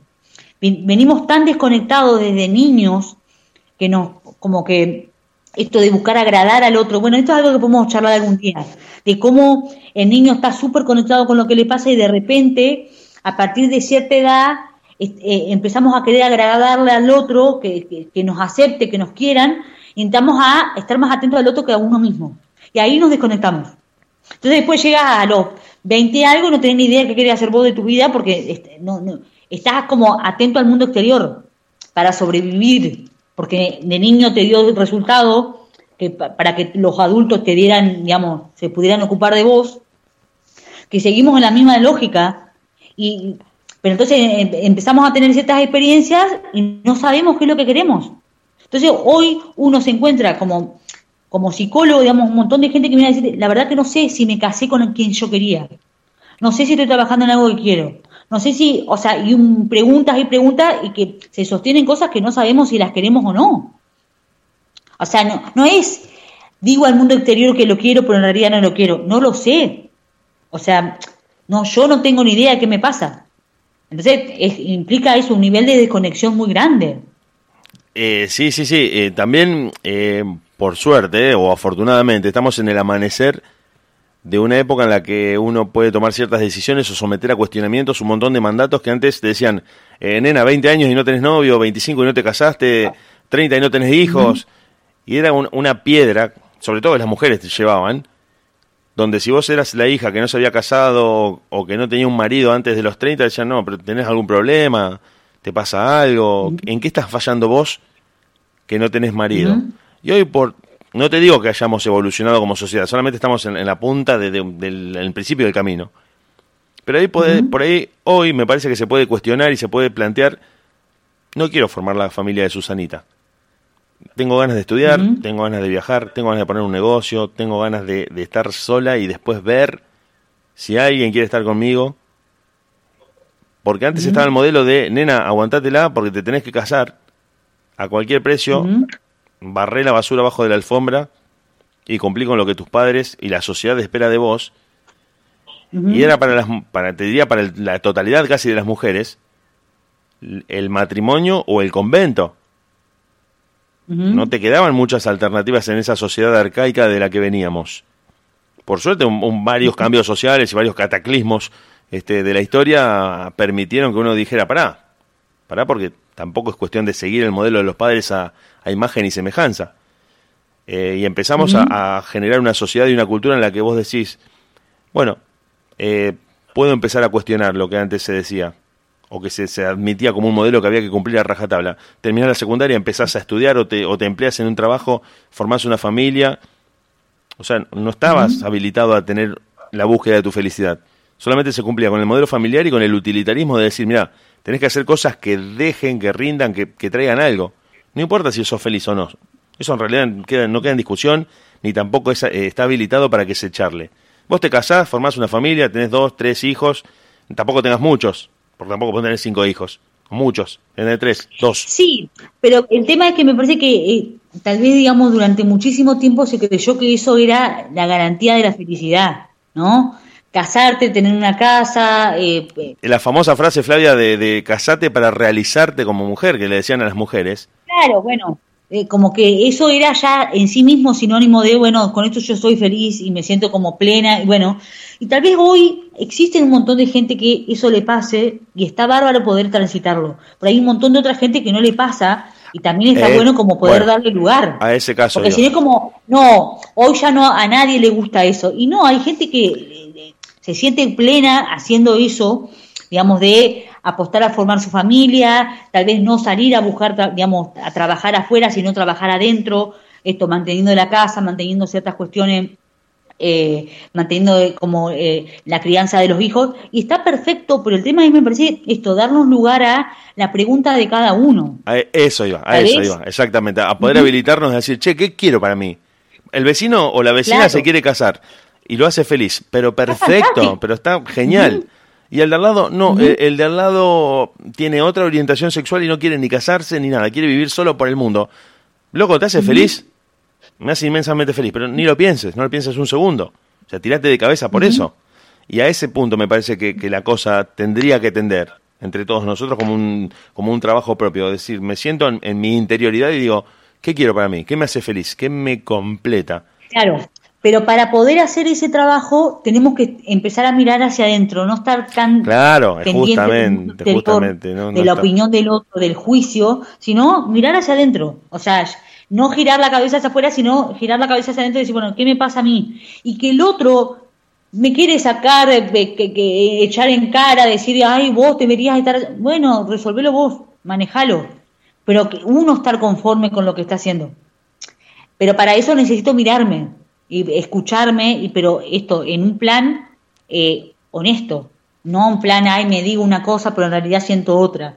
O sea, me parece que si, si logramos ese trabajo, digamos, eh, individualmente, bueno, la sociedad va a poder ser otra realmente.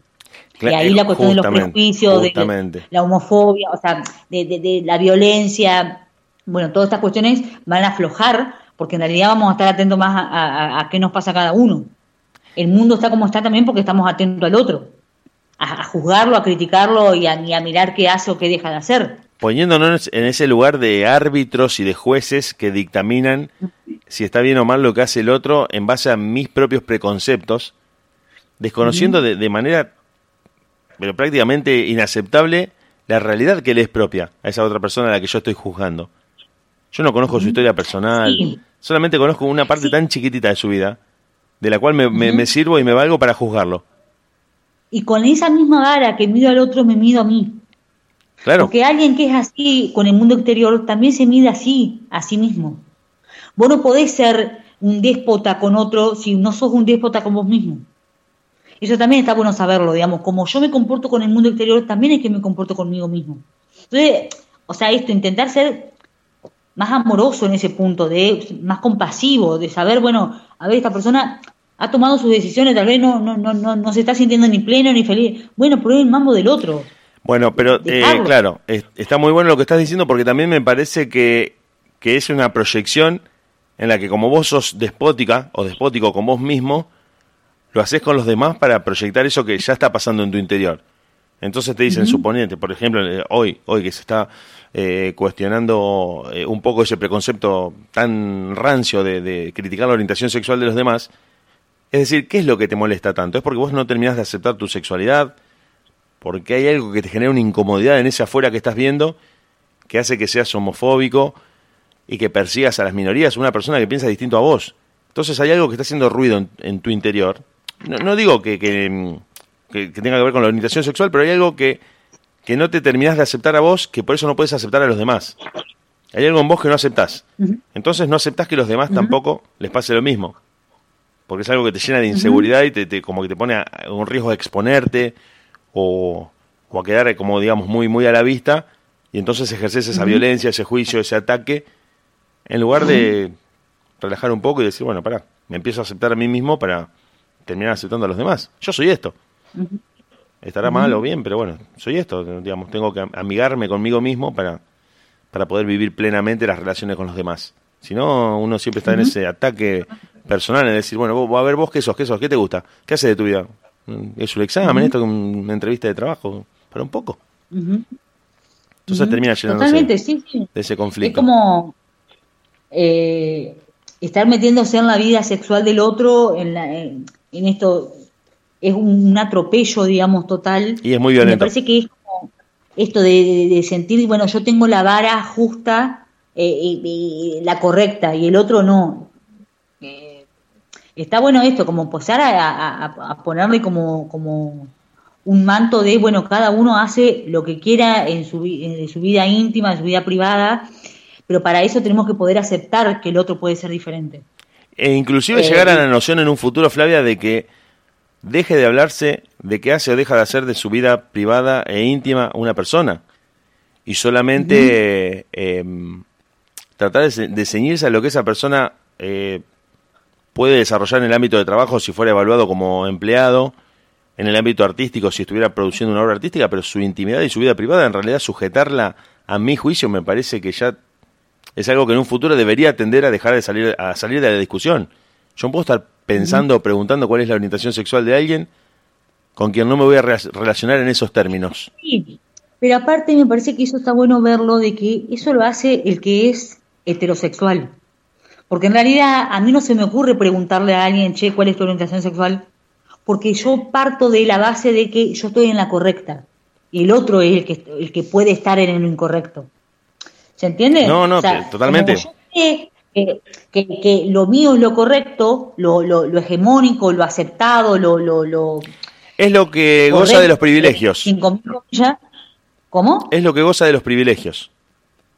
Totalmente. Es decir, el único privilegiado en esta sociedad es el, varón heterosexual, blanco, de entre 18 y 50 años. Si vos salís de esa norma, sos o, un, o un pibito, o un viejo, o, un gay, o no sé, o cualquier cosa que salga de esa norma, o un negro, o un pobre, digamos, el varón de clase media, de entre 18 y 50 años, heterosexual, es el que goza de los privilegios. Que yo no sé si te había contado eh, creo que lo habíamos contado en alguno de los programas, donde una mujer negra y una blanca estaban hablando de los privilegios y le, la mujer negra le dijo a la blanca, ¿vos qué, ves cuando te ves en el espejo? Y ella le contesta, veo una mujer. Yo veo una mujer negra. Le dijo la mujer negra. Y dice, le dijo, los blancos o, los privilegios consisten en que uno no los ve. El que los goza, el que goza de los privilegios, no los registra. No se da cuenta. Totalmente.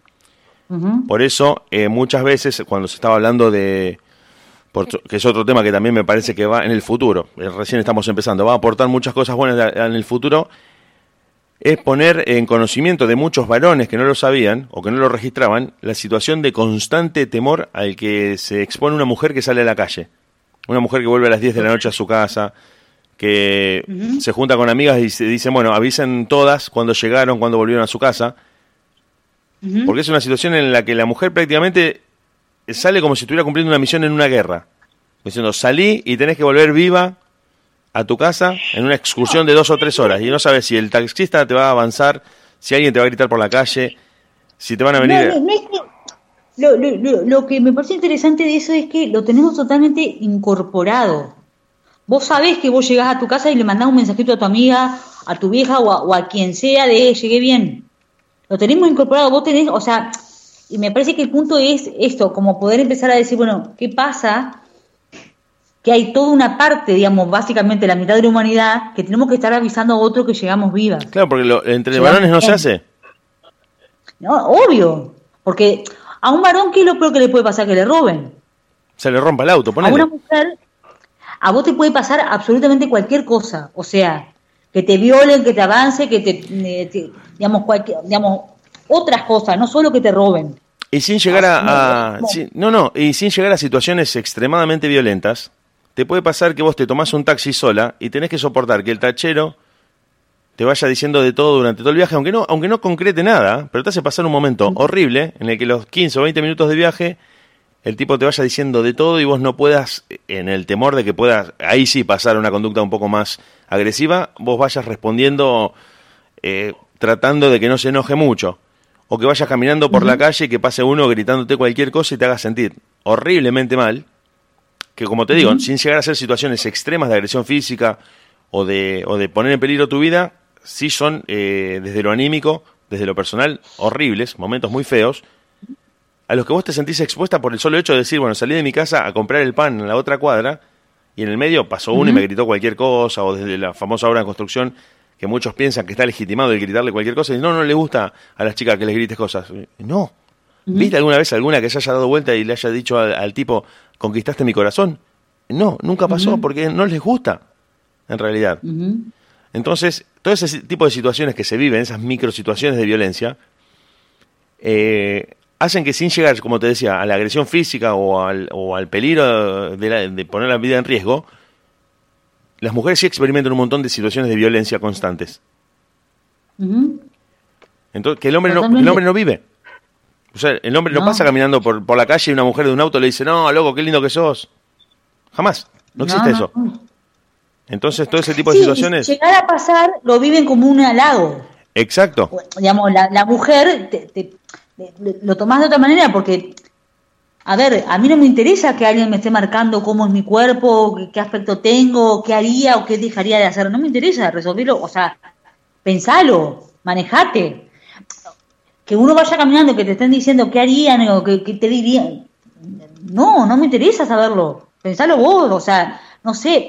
Me parece que esta cuestión, sí, los hombres no la viven, eh, pero me parece que toda esta, esta revolución social, digamos, que está pasando, tiene que ver con eso, con empezar a poner sobre la mesa cosas que, esto, son producto del patriarcado, que son producto de eh, saberse, eh, digamos, más poderosos, físicamente, eh, simbólicamente, eh, eh, institucionalmente. Digamos, sociales. Claro. Institucionalmente, sí, sí, sí. Está bueno como, como, como empezar a, como a, a, ponerlo sobre la mesa y decir, che, no, esto no, no tiene por qué seguir siendo así. No queremos que siga siendo así. Y esto, somos la mitad del mundo, digamos, o sea, no es una minoría. justamente, no es justamente. un puñado somos la mitad de, o sea, la, mitad de la humanidad es mujer. Y aún así lo fuera, Flavia. Y aún así lo fuera, como en el caso de las minorías sexuales, yo creo que al ser legítimo el reclamo, tiene que tener lugar en la sociedad. como el derecho a no ser perseguido por la orientación sexual. Por eso, en definitiva, eh, no termina incidiendo. O incluso, eh, quiero ser más, más eh, gráfico con esto. Si tuviéramos que, que, perseguir a alguien por su orientación sexual, si, si tuviéramos que, que, identificarlo con su obra o con su vida pública, prácticamente nos quedaríamos sin música, sin cine y sin literatura por el resto de la eternidad. Si tuviéramos que identificar la orientación sexual de las personas con lo que públicamente hicieron como para condenarlos, perdemos toda la literatura, toda la música, todo el cine, todo el teatro, porque los grandes artistas, los grandes, inmensos artistas de la historia en las ramas de las artes, han tenido orientaciones sexuales no, no, no binarias o no heterosexuales que nunca tuvieron que ver con lo que hacían.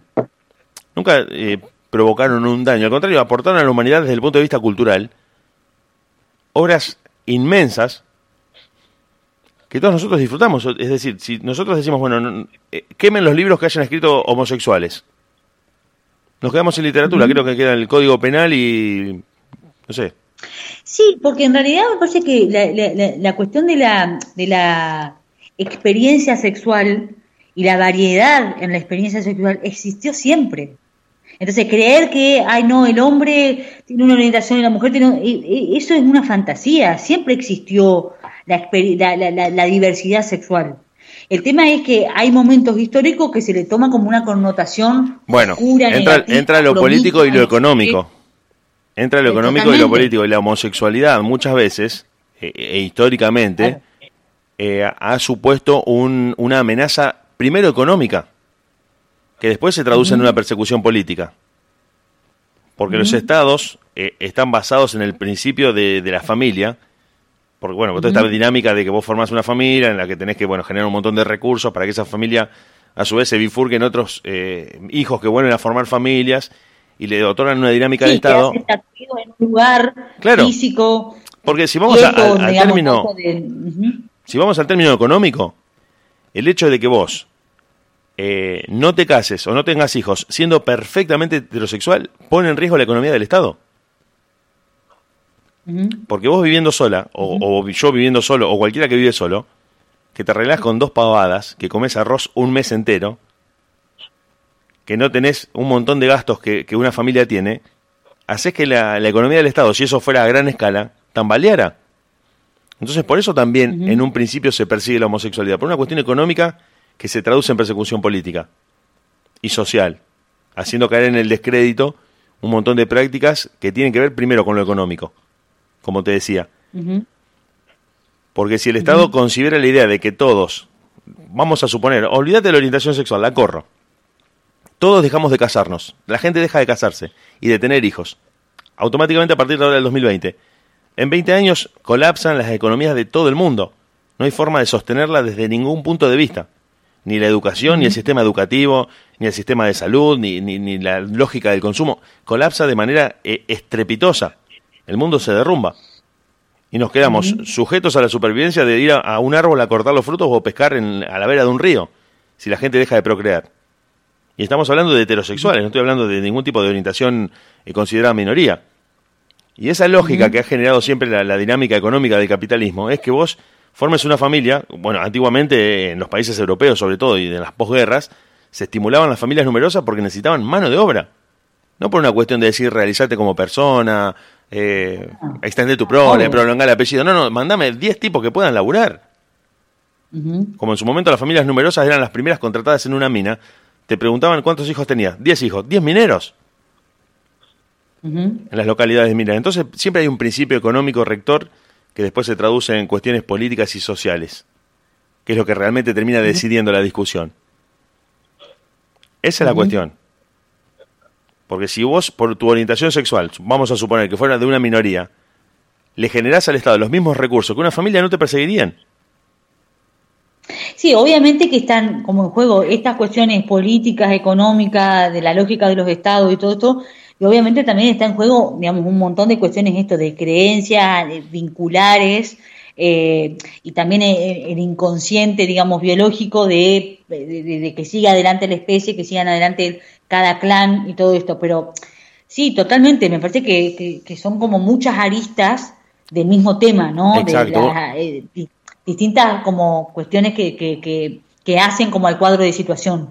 Pero me parece que lo importante de lo, eh, es como esto, ¿no? De, de, del respeto eh, y, en relación a esto del patriarcado, la, las feminidades, las masculinidades y, y, y, todas estas, estas cuestiones, digamos, que, que, que están en juego hoy como puestas sobre la mesa desde diferentes perspectivas, me parece que está buenísimo que esté pasando eh, y que se pueda ir generando espacios de charla, de discusión de todos estos temas, porque son los que nos van a permitir esto, ir ayornándonos y, y, haciendo este trabajo como de deconstrucción y de desactivación. Eh, de, de, de, construirnos las las creencias, las cuestiones que tenemos como incorporadas como van de suyo y no, no va nada de suyo. Son cuestiones culturales, son cuestiones políticas, eh, de cómo hemos sido criados, eh, y entonces está bueno como empezar a, esto, a abrir la cabeza. Sí, sí, sí, porque son, son conceptos erróneos. Ya no anacrónicos, sino que son erróneos. Es decir, hoy en la sociedad de hoy no se puede aceptar el que los hombres no lloran, la mujer tiene que cuidar la casa.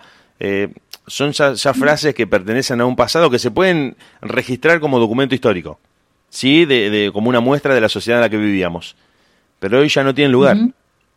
Hoy ya no tiene lugar esto de decir, no, eh, ¿cómo vas a llorar? sos hombre, no, no, no puedes llorar. Son frases que ya pertenecen a un pasado, inclusive te diría, lejanísimo, en el que empezamos a entender que la mujer no es mujer en el sentido absoluto, ni el hombre lo es en el sentido absoluto, porque ambos tienen caracteres de los dos. Porque un padre que está criando a su hijo, o lo está cuidando, lo está llevando a la escuela, es ultramaternal, como una mujer que está saliendo a trabajar es ultra masculina, y ambos están permanentemente contaminándose. Donde aflora tu parte femenina siendo hombre o tu parte masculina siendo mujer en distintos momentos del día, de tu vida, del año, en todo momento. No, no, no hay espacios. Está bueno. No son estancos. Está bueno que, que las dos energías convivan y que nos permitamos transitarlas. Eh, Flavia, si nosotros, yo soy eh, muy respetuoso de las culturas milenarias, no sé si en algún momento te lo dije, pero cuando vos ves que un pueblo tiene tantos años de vida como sociedad, algo de lo que creen mínimamente tiene que estar legitimado a, partir de ser probado empíricamente en miles y miles y miles de casos. Y si, vos haces un pantallazo muy rápido, bueno, vamos a cerrar porque si no nos vamos a extender hasta las 4 de la mañana, pero si haces un pantallazo muy rápido de, de, las, de todas las culturas, de la historia de la cultura universal del país que se te ocurra, siempre hay eh, dos energías, dos mundos una balanza, hay como una compensación que lo que se da en un lado se tiene que dar en el otro.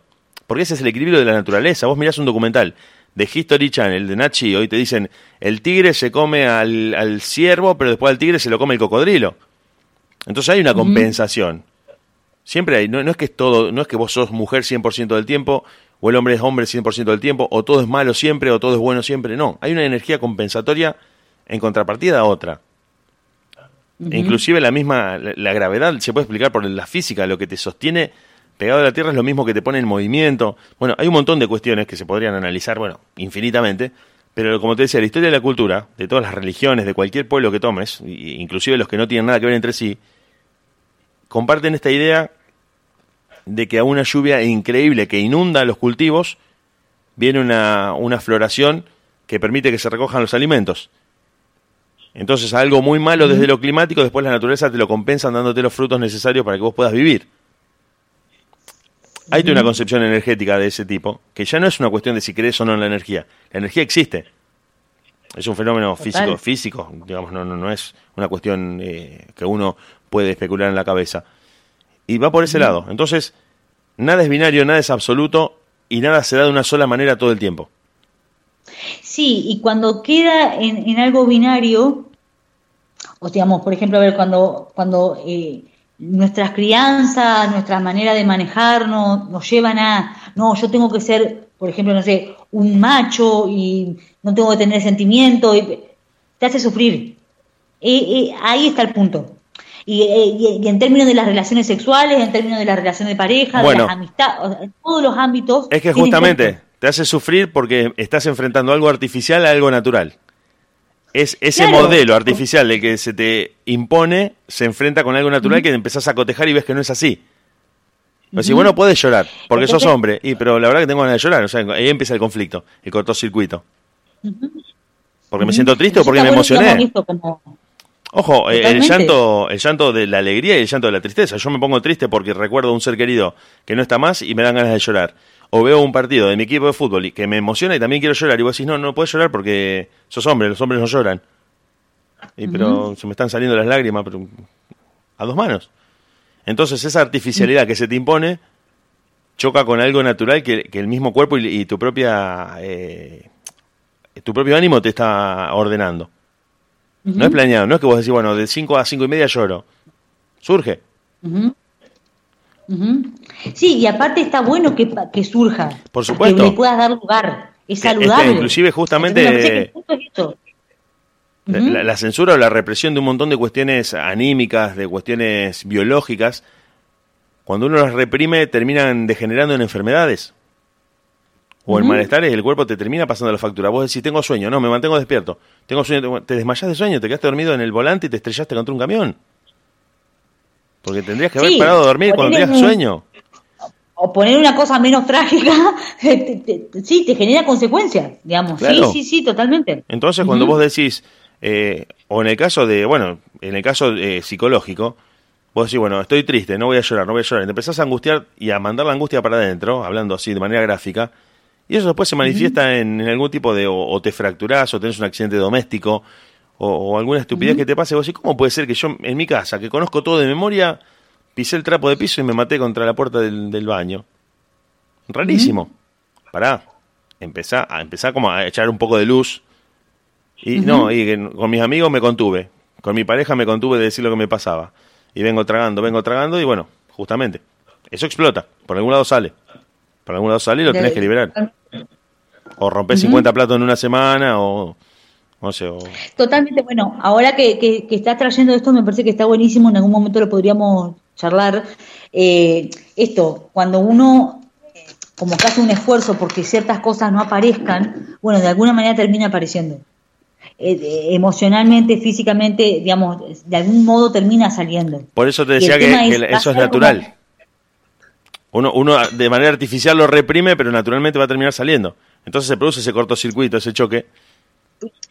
Y cuando sale, sale de una manera esto, como eh, con, con, efecto, ¿no? Digamos, sale como de un modo, o, a través de una enfermedad, o a través de, esto, de, algún accidente, digamos, de alguna manera, porque eso puja por salir. como que hay una parte, digamos, inconscientemente que va, a pujar por salir, de algún modo va a terminar apareciendo en la conciencia. Y cuando uno no lo quiere dar lugar a la conciencia, bueno, va a aparecer físicamente, porque de algún modo tiene que aparecer, digamos. Es una información que está ahí y que una parte de nosotros necesita que aparezca para que uno empiece a tomar conciencia de eso. Por eso pasan las enfermedades, por eso pasan los accidentes y las cosas, porque necesitamos que aparezca para tomar conciencia. Es como una parte nuestra que nos está diciendo, hey, no te sigas haciendo el tonto, esto está. Aunque no lo quieras ver, esto está. Claro, está, está, justamente. Justamente. Bueno, Flavia, eh, primero decir dos cosas. Eh, Flavia Pacífico, psicóloga, tu Facebook, para la gente que nos está escuchando, si quieren eh, entrar a la página y ver los videos, el mensaje semanal de todos los lunes a las 8. Bueno, hoy nos extendimos un poco porque, bueno, eh, no sé si te había contado, pero bueno, tuvimos 2.000 problemas con internet, que hubo que reiniciar la computadora, bueno, creo que te había contado al principio, y hoy se nos hizo un poco más tarde, pero todos los jueves, a las 9 de la noche, en la radio, el espacio de Flavia, que la gente está esperando ya con ansia, que hoy ya me preguntaron, ¿va a salir Flavia? Pero mira que no sale el feriado. Bueno, me preguntaron, yo dije, no, no, sí, vamos a estar, vamos a estar charlando de eh, un espacio en el que, por los temas que vos traes, eh, prácticamente todo lo que nos pasa en la vida, lo que nos pasa cotidianamente a nivel de relaciones, a nivel laboral, a nivel espiritual, termina estando todo relacionado. Que eso muchas veces también eh, en otros días de la semana lo, lo comento, lo digo, de que uno por ahí cree que es un espacio restringido a ciertas cuestiones eh, psicológicas y se termina dando cuenta de que eso resuena con todo lo que nos pasa. Si vos estás mal anímicamente, lo vas a estar en las relaciones, en el trabajo, eh, en el orden de tu casa, bueno, en un montón de cuestiones. Y todos los temas terminan enlazados. La cuestión histórica, la cuestión personal, la cuestión económica, la cuestión argentina, la cuestión del COVID, todo termina estando en la misma línea. Y vos decís, ¿cómo? ¿Está sí, está relacionado. Todo es parte del mismo tema de un, mismo gran tema que es justamente la dinámica de la vida. Y tratado por vos se termina transformando en eso, en un tema múltiple, en un hilo infinito, donde por eso la, charla se nos va. porque empezamos a destapar, a destapar, a destapar un montón de cosas que vos decís, pero eso también tiene que ver con, y es ahí por donde vamos. No, no nos podemos, si fuera una cuestión económica, por ahí analizamos, no sé, el, las alzas y, bajas del mercado. Y vos me decís, 4% porcentual esta, esta semana, listo. Fin del segmento de Flavia, cinco minutos. Pero como empezamos a involucrar cuestiones eh, de la vida, puntualmente, a través de la psicología entramos por, por todos lados. Nos vamos a la historia, a la filosofía, eh, a la economía, un montón de cuestiones, y por eso el hilo se hace infinito y tan amplio. Y me parece que, bueno, esto ya es como un segmento que va a durar mucho tiempo por esto, porque cada vez surgen más temas y la gente pregunta un montón de cosas que quiere saber, y bueno, por eso, Flavia, te están esperando todos los jueves. Eso, eso está bueno, digamos, eh, plantearlo. Que cualquier tema que quieran que, en algún momento podamos eh, charlar en este espacio, que te vayan mandando mensaje, que me manden mensaje a mí. Eh, digamos, las redes están abiertas para poder esto ir escuchando que sobre qué quieren. Claro, justamente hacer este diálogo con los oyentes, hacer este ida y vuelta donde ellos este, escuchan muchos temas. Vienen a escucharte a vos, sea de lo que sea que hables. O sea, te, te lo cuento así porque te están esperando y porque a la gente le gusta mucho eh, todo lo que planteas y, darse cuenta también cómo lo que parecía que era un, tema por ahí muy puntual de tu especialidad termina teniendo que ver con algo que es de la cotidianidad de la gente. Entonces, viste, eso que vos decís, no, bueno, parecía que era un tema de psicología, no, ah, no, mira, me está pasando a mí eso. No me había dado cuenta. Entonces, por eso te digo, se genera un espacio en el que la gente te está esperando todos los jueves a las 9, Fla. Así que nosotros ya nos vamos despidiendo, te vamos a poner la cortina y nos vemos el jueves que viene. Eh, no lo olviden, chiques, todos los que están escuchando, el lunes a las 8 en Facebook, tu mensaje semanal en vivo. Después de almacenado, pero el lunes a las 8 en vivo. Así que bueno, Flavia, nos despedimos y nos vemos el jueves que viene. Nos vemos el jueves que viene. Buenísimo. Hasta bueno, chao, chao.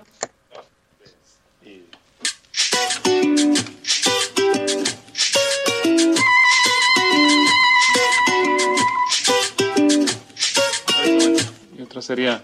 Ay, decime la verdad.